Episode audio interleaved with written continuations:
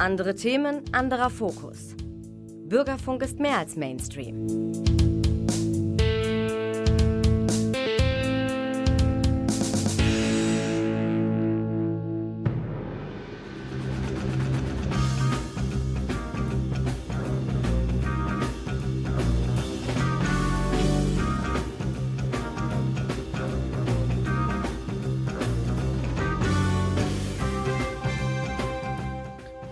Meine Damen und Herren, Sie haben den Theatertalk eingeschaltet, die letzte Sendung im Kalenderjahr 2022 und ich freue mich gleich sehr auf ein Gespräch mit Angela Mehr. Sie ist die neue Leiterin des Jungen Theaters am Theater Münster.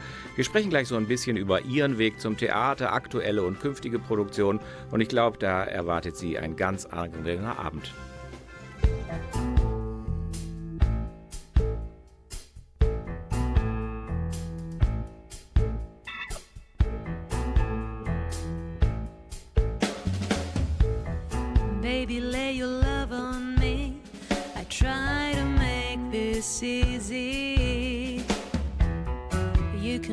Trust in me. I know she didn't do.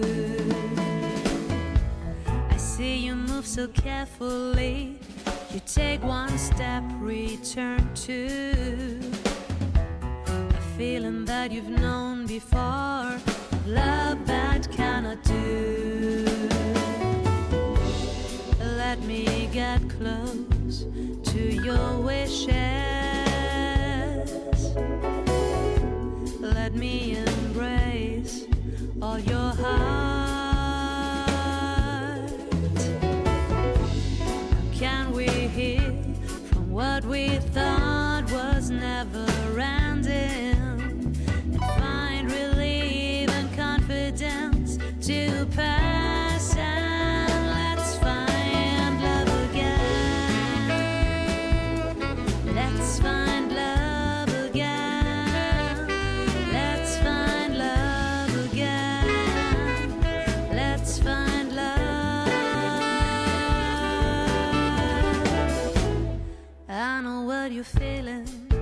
Cause I've been there too. Couldn't trust in anyone but me. You had no intention, but you helped me to believe in love again and to believe in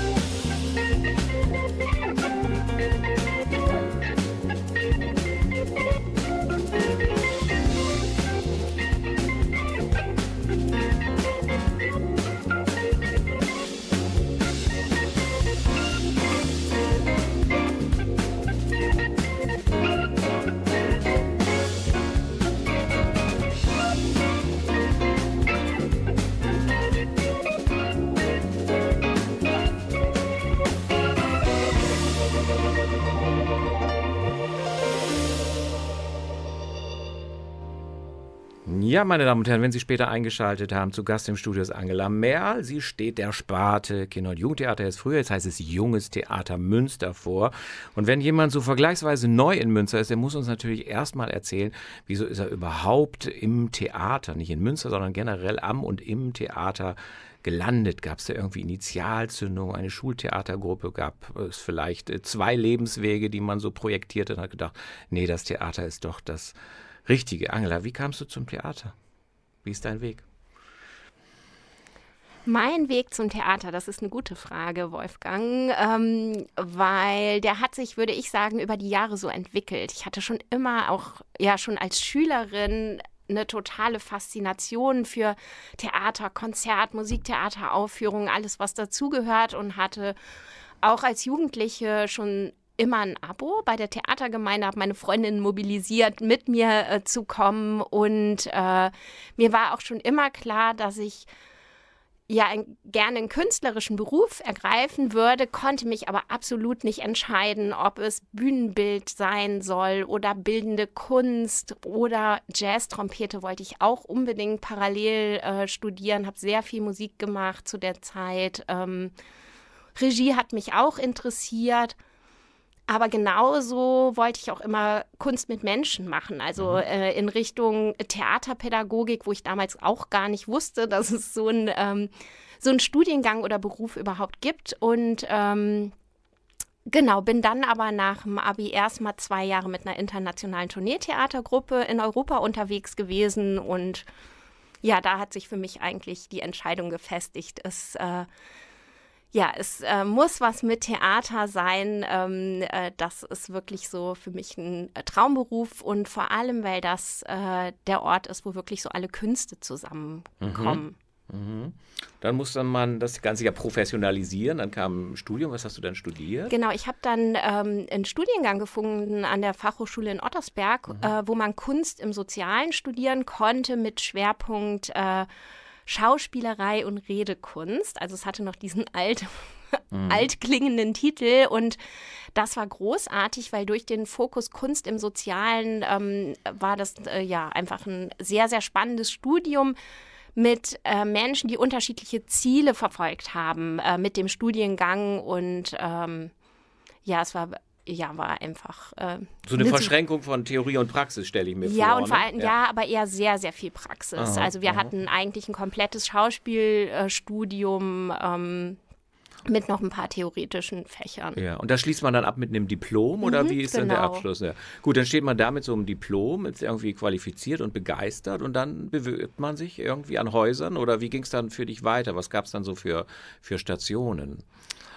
Ähm, ich habe dann erstmal freiberuflich gearbeitet, ähm, als Schauspielcoach in Hamburg für König der Löwen gearbeitet und äh, ähm, fürs Schultheaterfestival gearbeitet, habe ähm, ja viele spannende Menschen äh, kennengelernt und äh, habe dann irgendwann einen Anruf vom Schauspielhaus Hamburg gehabt, ob ich mich nicht auf die neue Stelle als äh, Theaterpädagogin für die Gründung des jungen Schauspielhauses bewerben mhm. möchte und habe dann damals gedacht, so einen Anruf kriegt man nicht zweimal im Na Leben. Habe mich total gefreut und das hat dann auch wirklich geklappt, sodass meine erste Station am Theater wirklich äh, das junge Schauspielhaus in Hamburg war, was ich dann ja, wo ich vom ersten Gründungstag an damals mit dabei sein durfte. Ja, und dann ging es wie weiter? Dann ging es weiter. Du kamst ja jetzt aus Bonn, das können wir ja schon verraten.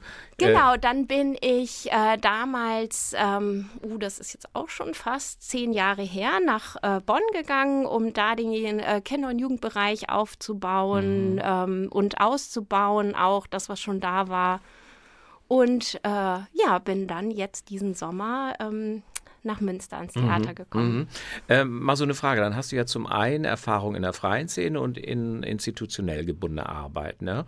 Ähm, würdest du das gegeneinander halten und abwägen? Das eine hat natürlich den ungeheuren Vorteil des festen Gehalts, der festen Gage. Das andere hat natürlich auch seine Honorare, aber es ist ja ungleich unsicherer. Ne?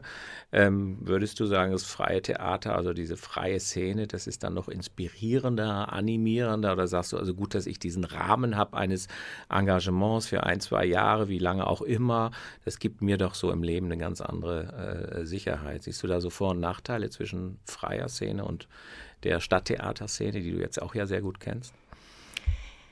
Ich glaube, dass wir da, ich kann jetzt vor allem für Nordrhein-Westfalen mhm. sprechen, ähm, wo ich auch jetzt sehr viele Jahre ähm, eine der vier Arbeitskreissprecherinnen der Kinder- und Jugendtheater NRW war, dass es was ganz Besonderes ist, dass ein, also dass ganz selbstverständlich freie Kinder- und Jugendtheater und Stadttheater Hand in Hand arbeiten, so dass ich merke, dass für mich gar nicht eine erstmal eine strukturelle Frage ist, sondern ich inhaltlich sagen würde, ich kann das gar nicht getrennt denken. Also ähm, für mich war auch wirklich ein Grund, auch mit nach Münster zu kommen, die tollen KollegInnen, die hier in der freien Kinder- und Jugendtheaterszene schon seit Jahren eine fantastische Arbeit machen und zu wissen, das ist eine Stadt in ja, in der man gemeinsam auch ähm, Sachen für junge Menschen im äh, Kulturbereich voranbringen kann. Mhm, und mhm. ähm, äh, genau. Und trotzdem natürlich, ich persönlich, ähm, ich arbeite jetzt wie gesagt seit vielen Jahren an Stadttheatern und empfinde es als totales Privileg, diese mhm. Arbeit machen zu dürfen, auch in diesem strukturell gesicherten Rahmen. Dadurch haben wir natürlich die Möglichkeit und ich finde nicht nur die Möglichkeit, auch den Auftrag, wirklich ähm, was aufzubauen, nachhaltig was aufbauen zu können, äh, Kontakte zu knüpfen, ähm, äh, sowohl mit Schulen, die ja ein großes Zielpublikum von uns sind und auch ein sehr wichtiges. Mhm. Ähm, da kommen wir zu einem da anderen Thema. Wir, ja. ne, kommen Sprechen wir später wir auch noch drüber, zu. aber bestimmt reden wir drüber, ja. So, mhm. ähm, was natürlich einfach ähm, eine ganz andere kulturelle Teilhabe ermöglicht. Mhm. Äh, äh, genau, als jetzt ähm, andere Strukturen. Mhm. Genau. Mhm. Gut, das Engagement in Münster, ähm, der erste Spielplan, der musste ja irgendwie gedanklich entwickelt werden, umgesetzt. Man musste Möglichkeiten abfragen, was ist hier überhaupt denkbar. Hattest du, als du wusstest, ich gehe jetzt nach Münster, das alles so, äh, so im Kopf oder hast du gesagt, also dieses Stück dann unbedingt, das soll unser Auftakt sein? Ich würde gerne mal so ein bisschen zurückblenden. Wie entstand so der erste Spielplan? Was für ein Gedankenprozess ist dem vorangegangen, bevor der auf einmal gedruckt auf den Tisch liegt? Konkret dieser Spielplan für 22, 23. Ja. Oder wurde es im Team besprochen? Du hast ja auch Mitarbeiterinnen. Ne? Wie, wie entstand das so? Ähm, der erste Spielplan ist viel in meinem Kopf entstanden, noch ohne mein Team, weil es das zu dem Zeitpunkt, als der Spielplan gemacht werden musste, noch gar nicht gab oder es noch im Entstehen war. Mhm. Ähm, aber äh, natürlich ähm, habe ich über die Jahre auch ähm, in meiner Arbeit in Bonn schon ja intensive Kontakte zu tollen KünstlerInnen, äh, künstlerischen Teams äh, mhm. gehabt, wovon auch einige ja jetzt auch hier in der ersten ähm, Spielzeit äh, auf dem Spielplan sind. Mhm.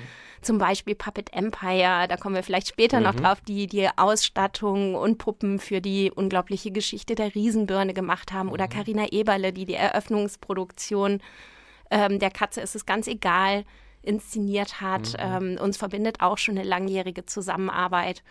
Und für mich war das aber einen ganzen Spielplan äh, gestalten zu dürfen, war für mich einfach erstmal ein Riesengeschenk. Mhm. Und äh, das klingt jetzt kitschig, weil wir kurz vor Weihnachten stehen. Aber nee, ich hatte so das Gefühl, das ist wie so, boah, das Riesengeschenk, was vor ja. einem steht, was man so auspacken darf oder aber auch füllen darf. Und mhm. äh, natürlich ist im ich sag mal, für einen Spielplan vom jungen Theater sind so ein paar unterschiedliche Faktoren total wichtig. Mhm. Das heißt, ähm, natürlich ist ein Anliegen auch zu gucken, dass wir wirklich für jede Altersgruppe was anbieten können, weil das ist das äh, Tolle an jungem Theater, dass wir sehr, sehr gezielt für die Altersgruppen Stücke anbieten können und Theaterformen anbieten können, die wirklich ähm, inhaltlich und ästhetisch einfach auch altersentsprechend äh, mhm. sind. Und da bin ich auch ähm, ein bisschen stolz draus, dass wir gerade wirklich für ein junges Publikum von 0 bis mhm. 16 aufwärts wirklich die unterschiedlichsten Positionen im Spielplan haben. Mhm. Wie ist denn so der Anteil, wo du sagst, das ist, na, politisch möchte ich nicht sagen, aber schon ein bisschen gesellschaftskritischer, versucht jetzt nicht unbedingt äh, die Verzauberungen quasi äh, des Theaters äh, auf die Bühne zu bringen, sondern auch äh, junge Menschen quasi an die gesellschaftliche Realität heranzubringen. Gibt es da für dich so innere Gewichtungen, wo du sagst, ich kann nicht nur in die eine Richtung, ich kann aber auch nicht nur das Märchenhafte quasi äh, bedienen? Wie schaffst du da so eine Ausgewogenheit und äh, Äh, findest du das in deinem Spielplan, wo wir ja erst nur einige Stücke kennen, wir sind ja quasi auf der Hälfte der Strecke, findest du den äh, jetzt umgesetzt, findest du diese Idee verwirklicht, so beiden Polen gerecht werden zu können oder zu müssen?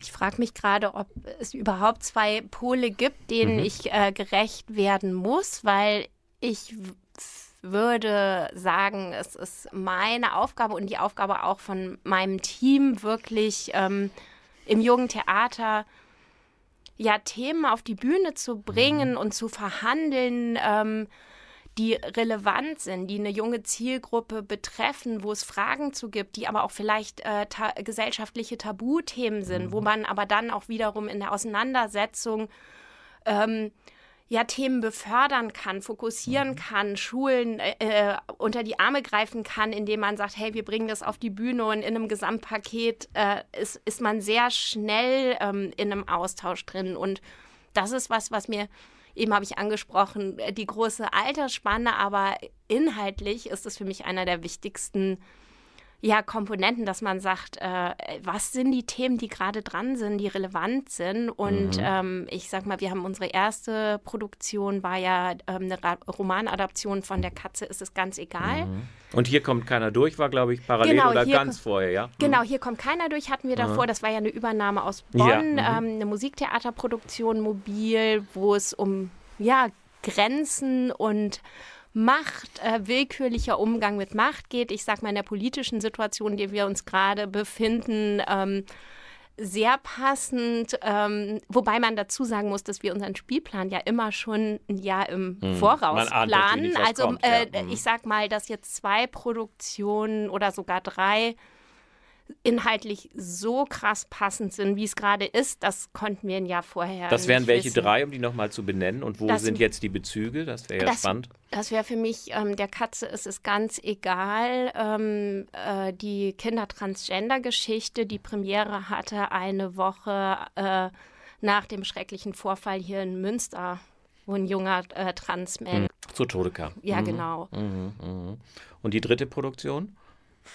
Die dritte Produktion? Oder? Genau, und die dritte Produktion ist für mich 33 Bogen ja. und ein Teehaus, ähm, was im Iran der 1980er Jahre mhm. spielt mhm. und ähm, äh, damals den Regime, also ist eine autobiografische äh, Geschichte und ähm, es geht um den Regimeumbruch damals, als äh, Khomeini an die Macht gekommen mhm. ist. Und ich sag mal, da war unsere Premiere als die große Demonstration in mhm. Berlin ähm, mhm. war zur jetzigen Also die Realität, die politische Realität hat quasi das Theater eingeholt und auf einmal mhm. war das Theater, das irgendwie Monate, Wochen vorher quasi schon sich äh, überlegt hatte, wir spielen das, auf einmal brannte aktuell.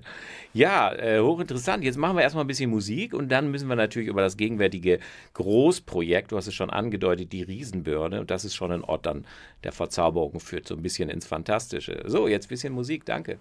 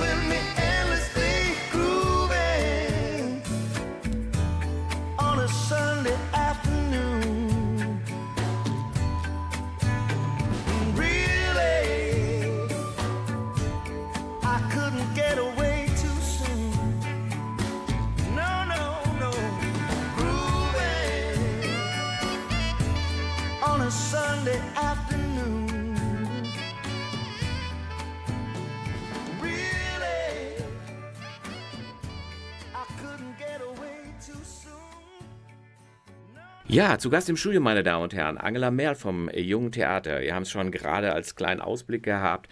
Die unglaubliche Geschichte von der Riesenbirne. Das ist das diesjährige Familienstück, läuft schon seit einiger Zeit mit äh, viel Erfolg. Ist ja nicht einer der ganz eingängigen Titel, wo man sagt, ach ja, der Räuber Hotzenplotz, die Pippi Langstrumpf. Deswegen muss Angela Merl erstmal ein bisschen erzählen, um was geht es und was passiert mit dieser Riesenbirne und was ist das Besondere an dem Stück. Ähm, ich muss dazu sagen, dass die unglaubliche Geschichte der Riesenbirne, glaube ich, in vielen Kinderzimmern mhm. ein sehr, sehr bekanntes ähm, Buch ist. Und äh, man merkt es auch im Publikum, dass äh, viele äh, Kinderfans da sind. Ähm, die unglaubliche Geschichte der Riesenbirne ähm, ist wirklich, wie der Titel auch sagt, ähm, eine Geschichte von Mika und Basti, die ähm, eine Flaschenforst finden mit einem Samenkorn und über Nacht wächst aus diesem Samenkorn eine überdimensional große Birne. Durch verschiedenste Umstände landen sie mit dieser Birne auf dem Meer und äh, das Abenteuer ihres Lebens äh, beginnt. Und äh, dabei müssen sie die unterschiedlichsten ja, Begegnungen, Abenteuer bewältigen, treffen auf Piraten und Seedrachen und finden am Ende eine die geheimnisvolle Insel. Mhm. Das in der Kurzfassung, aber ich kann ja dazu sagen, was mich äh, schon seit Jahren an dem Buch begeistert und fasziniert, ist, dass das ähm, dass es eigentlich eine Mischung aus Graphic Novel und Bilderbuch für Kinder ist. Das heißt, ähm, äh, es ist eine, ähm, auch eine äh, Buchadaption bei uns und wirklich, es lebt von den Bildern und den Details in den Bildern. Deswegen war mir auch total wichtig, dass wir ähm, schaffen, auf der Bühne wirklich diese Bildsprache, die im Buch vorhanden ist, diese unglaubliche Fantasie sichtbar zu machen. Ähm, äh, weswegen ich Puppet Empire mhm. gefragt habe, ein Künstlerkollektiv aus Köln, die spezialisiert sind auf Puppen und, ähm, und Video und mit denen ich auch schon ähm, mehrere Produktionen in der Vergangenheit äh, zusammen gemacht habe. Was stellen die? Stellen die die Puppen her oder spielen die die oder setzen die die ein? Also äh, wie kann man sich diese, diese Kooperation vorstellen? Ähm, die äh, spielen nicht selber auf der Bühne, mhm. aber ähm, sind ein Feuerwerk an kreativen Ideen, was ähm, zum einen Puppen anbelangt, mhm. aber auch besondere Requisiten und äh, einfach auch liebevolle Details in der Ausstattung. Also mhm. ähm, ich weiß jetzt gar nicht, ob ich Sachen, die auf der Bühne passieren, spoilern möchte, aber wir haben zum Beispiel ähm, äh, die, äh, die ganze Begegnung mit den Piraten ähm, äh, findet bei uns über eine Videoprojektion äh, statt. Und äh, am Ende gibt es aber auch noch ein kleines Piratenboot mit einer Puppe, was äh, live auf die Bühne fährt und von außen gesteuert wird. Und das ist halt äh, einfach nur ein äh, kleines Teil, was ge ähm, gebaut wurde. Oder die Augen von unserem Seedrachen im Stück sind mit einem 3D-Drucker konzipiert gedruckt worden. Und das sind alles so liebevolle Details. Mhm. Da habt ihr ja eigentlich schon den Höhepunkt so ein bisschen erreicht äh, mit dem äh, Familienstück. Nicht? Es läuft jetzt, also meine Damen und Herren, wenn Sie Interesse haben, schon am Dienstag äh, um 10 Uhr, Dienstag den 20. Dann wird es natürlich noch in den Januar mit hinübergenommen. Dann ist ja so ein bisschen die Hochzeit, früher hieß es Weihnachtsmärchen des Familienstücks, äh, äh, vorbei. Also insofern kann man nur empfehlen, äh, sich das noch anzusehen. Also die unglaubliche Geschichte von der Riesenbirne, das gegenwärtige Großprojekt. Jetzt meine Frage wäre so, was entsteht gerade? Was plant ihr Neues? Dann taucht so ein mythischer Begriff Skalar auf, ne? eine Produktion, die gerade entsteht. Vielleicht so ein bisschen schon ein Blick ins äh, neue Jahr, in 2023. Was erwartet uns da am Jungen Theater? Ja, ähm, du hast gerade schon den Titel Skalar mhm. genannt. Das ist unsere nächste Premiere im Jungen Theater. Gestern hatten wir Probenbeginn und ähm, das ist spannenderweise die allererste Produktion, die feststand, äh, als ich damals äh, den Spielplan für diese Spielzeit gemacht haben, äh, habe. Und zwar ist das eine Produktion zusammen mit dem äh, Sputnik-Kollektiv. Ähm, äh, rund um Nils Voges und ähm, die machen eine ganz, ganz besondere Art äh, von Theater, das nennt sich Live Animation Cinema. Mhm. Und ähm, ich habe mal eine Aufführung, ähm, eine Aufführung von dem Kollektiv gesehen und ähm, mich hat einfach die ästhetische Form so geflasht, dass ich dachte, oh, das das brauchen wir. Das äh, ist einfach eine Form, die ich, glaube ich, auch extrem spannend für äh, junges Publikum finde. Ähm, weil die PerformerInnen, ich nenne sie jetzt bewusst nicht SchauspielerInnen, sondern PerformerInnen auf der Bühne äh, sozusagen selber ähm, einen Live-Film, der in Verschmelzung mit dem Spiel entsteht, äh, selber animieren. Das mhm. heißt, wir haben gerade parallel zu den Proben eine Animationsplattenwerkstatt, wo die ganzen ähm, Untergründe für diesen äh, Live-Film entstehen und äh, haben eine extrem spannende Science-Fiction-Geschichte, mhm. wo wir uns sehr viel mit dem Thema künstliche Intelligenz beschäftigen. Mhm. Seid ihr auch ganz an zeitnervnah dran, ne? Mhm. Voll. Und, äh, und es ist auch für uns gerade ein Experiment, weil das künstlerische Team auch das erste Mal in der Produktionsweise mit äh, künstlicher Intelligenz zusammenarbeitet. Das mhm. heißt, ähm, sowohl in der Bildgestaltung als auch in der Musik wird zum Teil mit einer künstlichen Intelligenz äh, zusammengearbeitet. Mhm. Und ein Erbe, das er so ein bisschen übernommen hat, ist ja das berühmt-berüchtigte TJO, das Theaterjugendorchester. Äh, wird es das auch wieder geben? Wie sind da die Planungen und die Aussichten? Das wird es auf jeden Fall geben und ähm, das läuft dieses Jahr unter dem Titel Orpheus Game Over. Mhm und ist eine Musiktheaterproduktion ähm, wieder äh, genau mit jungen Menschen ähm, auf der Bühne. Ähm, und äh, in diesem Jahr werden sogar zwei Sängerinnen aus dem Opernstudio mhm. auch noch mit dabei sein. Ähm, und ich glaube, es wird eine ja, richtig, richtig spannende mhm. Produktion. Das ist ja eine ganz alte Tradition quasi, professionelle Musiker, dann äh, quasi gecastete Jugendliche. Bis wie viel, welchem Alter kann man eigentlich am TJO so dran teilnehmen? Anfang, Mitte 20 geht auch. Man muss nicht einfach nur äh, Schüler sein, ne? Nee, wir haben sogar viele Studierende, die auch ja. beteiligt sind und in unterschiedlichsten künstlerischen Disziplinen auch dabei sind. Also wir haben junge Menschen, die mit einem Rap-Coach zusammenarbeiten, ja. aber wir haben auch ähm, natürlich die Möglichkeit, äh, Tanz äh, zu vertiefen und mhm. ähm, also alle aufstrebenden Theatermenschen sind da eingeladen. Alle aufstrebenden, aber ich, ja, aber ich finde auch alle, die einfach Lust haben, sich mal auszuprobieren ja. auf der Bühne. Mhm. Ähm, so deswegen, wir haben auch dieses äh, Jahr gar kein Casting gemacht, sondern es waren alle eingeladen, wirklich zu so Auftaktworkshops äh, sich einfach mal auszuprobieren und zu gucken, ob das was ja, mhm. für sie ist. Mhm. So, meine Damen und Herren, wir hören wieder ein bisschen äh, Musik und dann haben wir noch eine Gesprächseinheit mit Angela Mehr, Leiterin des Jungen Theaters.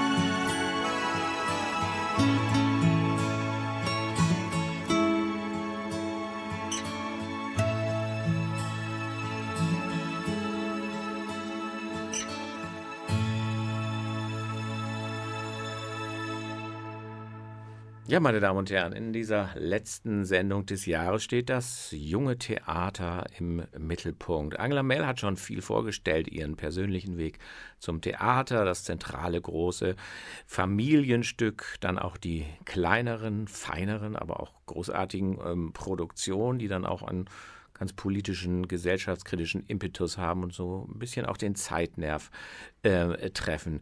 Jetzt gibt es noch ein Großprojekt, das scheint uns noch in ziemlicher Ferne, aber es taucht auf als der Begriff Festival, das Festival. Ähm, das wird natürlich erst im Frühjahr stattfinden, aber die Vorbereitungen laufen, habe ich gerade erfahren. Was verbirgt sich dahinter? Wer feiert da und wer feiert sich oder andere oder wer ist eingeladen? Das Festival. Angela Merkel. Wer ist eingeladen? Natürlich sind alle herzlich eingeladen, die sich ähm, ja dafür interessieren, mit uns in Kontakt zu kommen. Und das Festival ist äh, eine Plattform, eine Bühne für junge Menschen in dieser Stadt. Deswegen hat es im Moment auch noch das, den Arbeitstitel das Festival. Ähm, das ist was, äh, was wir bewusst gesetzt haben in diesem Jahr als Auftakt. Ähm, und auch über die nächsten Jahre weiter ausbauen werden, auch mit äh, anderen äh, Gruppen in der Stadt, äh, die auch mit Jugendlichen äh, zusammenarbeiten. Und ähm, das sind die Tage, wo Jugendliche wirklich das Theater übernehmen dürfen. Ähm, es gibt ein Festivalteam, was äh, zusammen mit äh, Anne Abrahams, der Theaterpädagogin, wirklich auch das Festival selber plant, äh, Programm gestaltet und natürlich ist das Festival dann auch die Plattform für unsere sogenannten Labore. Mhm. Ähm, das sind verschiedenste künstlerische Projekte für junge Menschen, ähm, äh, ja, wo man selber aktiv sein kann, sehr interdisziplinär aufgestellt in diesem Jahr. Ähm, das ist uns wichtig äh, mhm. im Team vom Jungen Theater. Das sieht man ja auch schon an unserem professionellen Spielplan, aber das ist uns auch in der Laborarbeit wichtig. Ich sag mal vom Techniklabor, wo wo man in einer Gruppe hinter den Kulissen wirklich ähm, technisch äh, beteiligt sein kann über ähm, Performance, äh, Labore, Musiktheater, ähm, Projekte. Wir haben auch ein Tanzlabor. Ähm, wir haben ein Beatlabor. Also es gibt wirklich querbeet ganz, ganz äh, viele Möglichkeiten, sich zu beteiligen und herzliche Einladung auch, sich anzumelden, weil die Anmeldung läuft mhm. gerade. Jetzt sage ich mal in meiner Sprache übersetzt, würde ich vielleicht Workshop sagen, das wollt ihr nicht hören, das ist ein Labor. Also mein Weg dahin, ich lese quasi, da ist ein Labor zum Thema Tanz, Bühnenbild, was auch mhm. immer. Ich melde mich an, wie groß sind so die Gruppen dann äh, ungefähr? Also die Gruppen sind unterschiedlich groß. In der Regel würde ich sagen zwischen 8 bis 14 jungen Menschen. Ähm, äh, die haben zum Teil unterschiedliche ähm, Altersangaben. Äh, also ab 12 mhm. gehen die ersten Labore los und dann, ähm, genau, glaube ich, gehen über einen mehrwöchigen Zeitraum dann eigentlich oder? Über mehrere Monate, Monate äh, gehen die Labore. Also die, gehen, die ersten gehen im Januar los, die letzten im März. Und mhm. deswegen nennen wir es auch nicht Workshop, sondern Labor, weil es wirklich ein Projektzeitraum mhm. mhm. ähm, ist. Und das Ganze mündet dann eben in dem Festival. Ähm. Mhm. Also man arbeitet in den unterschiedlichen Disziplinen und zusammengeführt wird das dann quasi die Ergebnisse dann insbesondere in diesem äh, äh Festival quasi, was uns da erwartet. Genau, das Festival ist die Plattform ja, äh, für aha. die Ergebnisse, aber es wird auch noch viel drumherum geben. Also so, ähm, es wird bestimmt auch ähm, viele gute Partys und Gespräche und auch Workshops geben für alle Teilnehmenden. Mhm, mh. Dann hast du so ein Stichwort äh, genannt oder mehrfach schon, auch bei deinem Weg zum Theater, das Interdisziplinäre. Das ist euch wichtig, ne? Quasi, dass ihr jetzt nicht nur quasi spartenbezogen Schauspiel, sondern das Interdisziplinäre in so deinem ganzen, äh, ja, Erstellung eines Spielplans, der Rahmenprogramme, der ganzen Theaterpädagogik. Welche Bedeutung hat das so äh, für dich, das Interdisziplinäre, dieses Zusammenfügen von Künsten? Ich würde sagen, das ist ein, eine große Freude und ähm, ja, und auch ein großes Experimentierfeld. Und da, ähm, äh, sage ich mal, haben wir im jungen Theater ähm, ja das Riesenprivileg, dass äh, wir ja wirklich spartenübergreifend denken und arbeiten können. Mhm. Wir sind ja nicht eine mhm. reine äh, Schauspielsparte, sondern ähm, in einem Mehrspartenhaus wie dem Theater Münster ist ähm, jetzt mein Anspruch auch zu sagen, wir, ähm, ja, wir wollen, dass junge Menschen mit ähm, auch wirklich mit den äh, mit allen Sparten ähm, in Berührung kommen. Wir haben ja in diesem Jahr zum Beispiel bei Silberlicht, unserem Stück für die Allerkleinsten, eine Kooperation mit der Tanzsparte. Mhm, mhm. ähm, ich kann schon verraten, ähm, dass wir in der nächsten Spielzeit mit dem Musiktheater äh, zusammen äh, eine Produktion machen werden. Und ähm, man sieht ja sonst auch in den anderen Stücken, wie jetzt bei Scala, wo wir mit äh, Film, äh, Live-Animation zusammenarbeiten oder ähm, bei Hier kommt keiner durch, wo Orchester, MusikerInnen mit SchauspielerInnen äh, zusammen auf der Bühne stehen. Also ähm, ja, dass wir uns da auch eine große Freiheit nehmen, wirklich die Geschichten so zu erzählen, mhm. ähm, wie wie sie eben erzählt werden sollen. Kooperation wäre ja auch nochmal so ein Stichwort. Äh, mit wem kooperiert du? Du hast ja schon einiges genannt. Ähm, aber äh, bei der einen oder anderen Produktion äh, ist ja eine äh, Kooperation unabdingbar, um sie umzusetzen quasi. Und das scheint ja auch so ein bisschen zum Konzept zu gehören, ne? viel zu kooperieren. Was gibt es da für Beispiele? Kooperationen sind auch ein wichtiger Bestandteil äh, für uns, äh, zum einen im äh, Spielplan des Jungen Theaters, aber halt auch ähm, vor allem im Bereich der Kunst und Vermittlung. Ähm, wir haben eine ganz tolle Förderung ähm, vom neuen Literaturfonds und können dadurch auch eine Projektreihe machen, Literatur trifft Theater, mhm. wo wir mit der Autorin Mernush Zairi Esfahani zusammenarbeiten, die 33 Bogen und ein Teehaus geschrieben hat und äh, genau mit uns zusammen auf Lesereise, Erzählstunden ähm, an Schulen geht ähm, und ähm, haben in dem Zusammenhang auch eine große Kooperation mit äh, den Erziehungswissenschaften der Uni Münster gehabt, äh, wo wir in einer gemeinsamen ähm, Fortbildung äh, nicht nur mit Lehrkräften, die jetzt unterrichten, zusammengearbeitet haben, sondern auch mit ReferendarInnen und angehenden äh, LehrerInnen und ähm, genauso ist es aber auch äh, für Produktionen wie jetzt Rausch oder Skalar, dass wir immer wieder auch in Kooperation mit äh, Expertinnen mhm. gehen. Mhm. Also ähm, äh, jetzt äh, egal, ob äh, sie sich mit künstlicher Intelligenz beschäftigen. Noch eine andere Frage, äh, mhm. die mich interessiert, also ähm, Schulbesuche.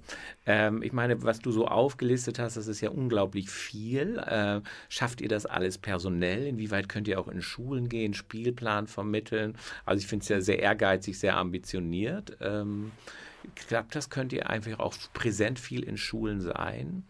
Da ist die Frage, was ist äh, viel, mhm. aber ähm, also ich würde sagen, wir haben schon sehr, sehr gut zu tun, mhm. aber ähm, ich muss sagen, dass wir uns total freuen, dass wir auch ähm, ja so in Kontakt sein können wieder mit Schulen. Also mhm. ähm, ich finde, man verdrängt es jetzt gerne, aber ich finde, wir sind jetzt so ja, dass man überhaupt jetzt nach dieser ganzen Corona-Zeit wieder in Schulen gehen kann. Mhm. Dass äh, wir haben das Gefühl, so gegenseitig alle sind ausgehungert nach Präsenzveranstaltungen, haben Lust, äh, äh wirklich ähm, ja Sachen zusammen zu bewegen. Und es ist eher eine Freude, ähm, dass es wieder möglich ist und auch ähm, ja, in Anspruch genommen wird. Mhm.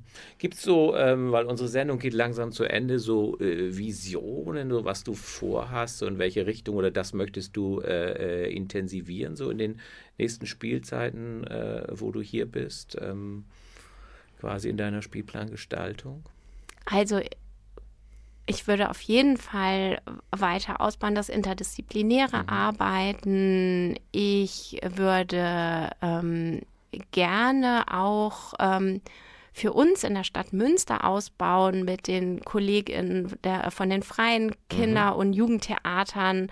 Ähm, einfach da äh, auch zusammen eine gute Struktur denken, wie wir äh, Kunst für junges Publikum einfach ähm, ja noch erreichbarer und äh, ja und greifbarer machen können. Ähm, äh, genau für alle und ähm, ja im Bereich jetzt von dem Festival hoffe ich einfach, dass wir mhm.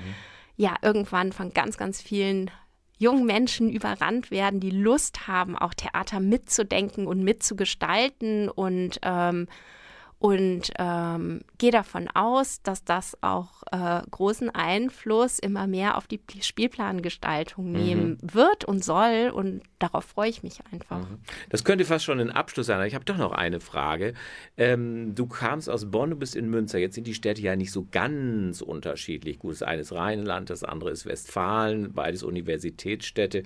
Könntest du schon sagen, das Publikum ist da so gewesen und ist hier anders oder ist doch recht ähnlich? Ähm, so deine ersten Erfahrungen, was die Rezeption angeht äh, oder die Rückmeldungen, die man bekommt. Erlebst du Münster da jetzt äh, vom Publikum her so ganz anders oder ist es doch recht ähnlich äh, äh wie in Bonn? Da mein Hauptpublikum ja vor allem immer Kinder und mhm. Jugendliche mhm. mhm. sind, ähm, kommt mir das Publikum jetzt ähm, erstmal ähm, wieder sehr vertraut mhm. vor, weil ich das Gefühl habe, ähm, sind junge Menschen in einer bestimmten Altersgruppe, was gar nicht unbedingt was mit ähm, Städten äh, mhm. äh, jetzt zu tun hat. Mhm. Da ist im Schauspiel wahrscheinlich, im Musiktheater dann die äh, Aufnahme wahrscheinlich ganz, ganz andere.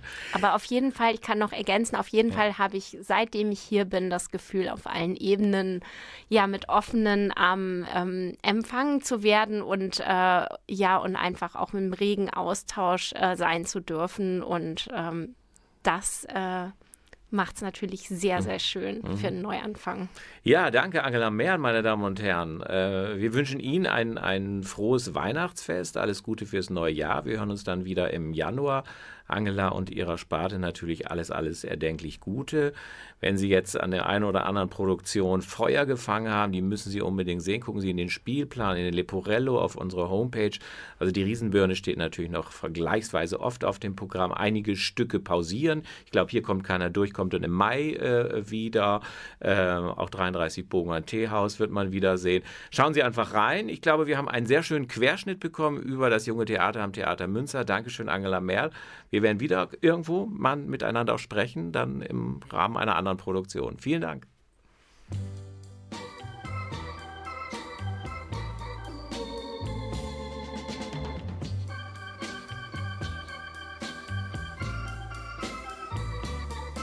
That's life. That's life. That's what all the people say. You're riding high in April. shot down in May.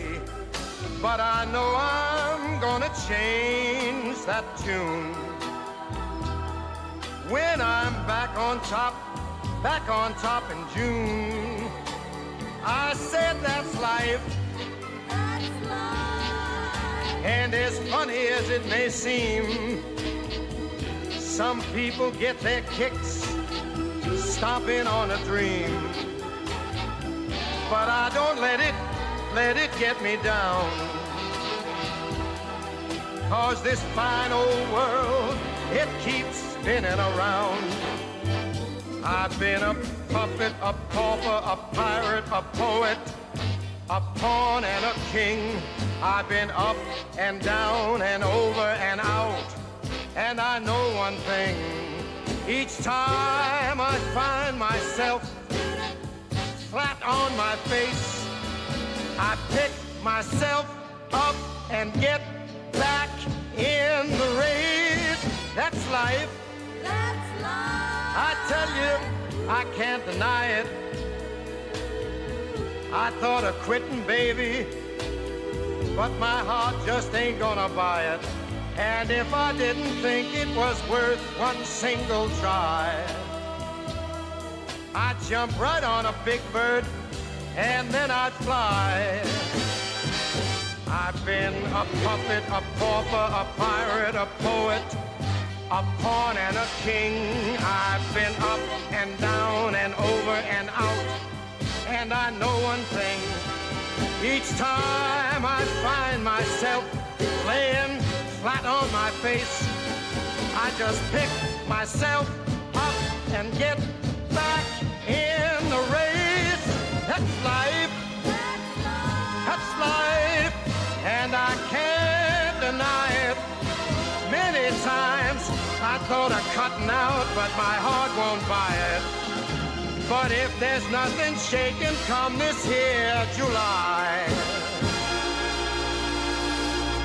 I'm gonna roll myself up in a big ball. And